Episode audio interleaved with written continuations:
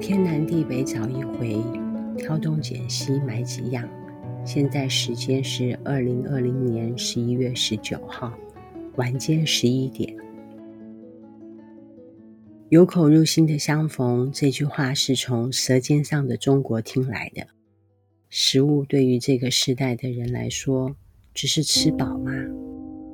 有时候，当工作忙碌，没时间折腾吃什么的时候，确实是先饱个肚子，不管吃什么。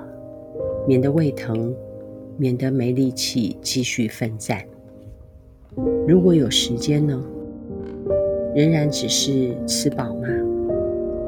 或者在吃饱之余，还留有一点点其他念想？有一位失散多年的国中妈吉问了我一件事儿，他问：“你会采用什么样的方法记住一个人？”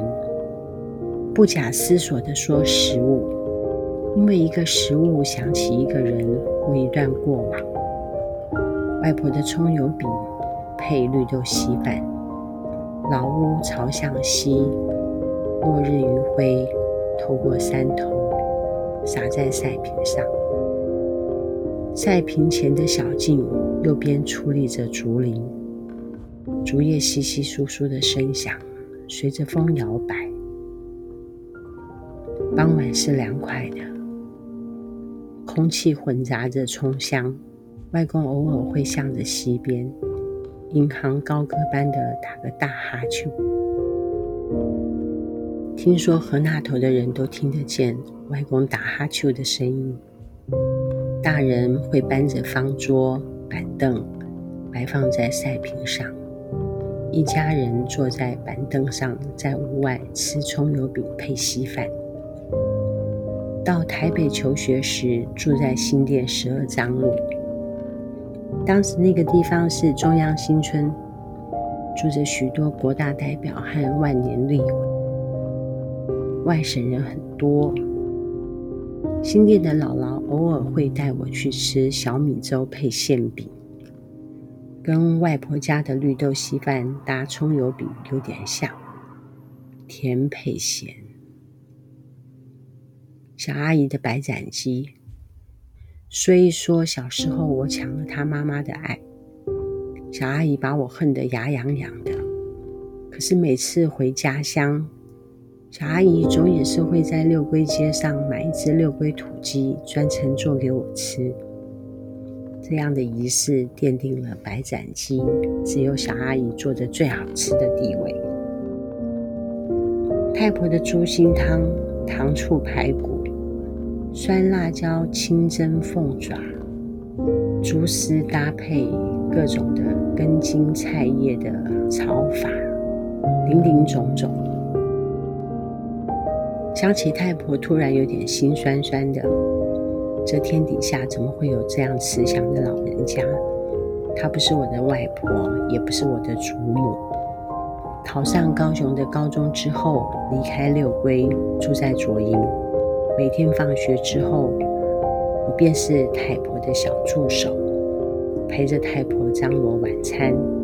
她亲自下厨，每天菜色不一样，变化多端，很少有重复的菜色。料理晚餐好像是她一天中最大的一件事，每道菜都是她的精心杰作。当时的我只是小助手。负责洗菜、端盘子、摆菜。中秋探望太婆的女儿，我称呼她大姑婆。大姑婆说，太婆的三个女儿除了她之外，另外两个女儿都没传承到太婆的手艺。当时他们都在工作。左营眷村出了几位演艺的名人。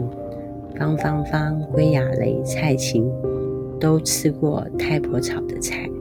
听说有回蔡琴在香港演唱会时，还特别提起太婆。他们都称呼太婆为冰妈妈。每回做料理时，我也总是全心全意，想把料理诠释得更贴入吃的人的心坎里。这就是为什么当看见有口入心的相逢时，特别有感。你呢？你是用什么方式想起一个人，想起一段往事的呢？我们团队会继续制作网络广播节目，介绍几款爱神的常驻商品，也会说些生活上的自言自语、自我安慰等等等。村上春树《挪威的森林》里有一位配角永泽，永泽宣称，对死后不足三十年的作家。原则上是不屑一顾的，那种书不足为信，不是说不相信现代文学，只是不愿意在阅读未经过时间洗礼的书籍上面浪费时间。人生苦短啊！网络时代，商品变化快，更需要经过时间洗礼的食物。我们的胃只有那么大，一天所需要的食物热量是有限的。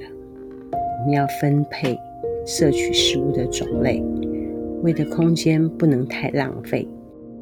我们的常驻商品值得您品尝，在这多变的一世代。愿你有个美好的夜晚，晚安，拜拜，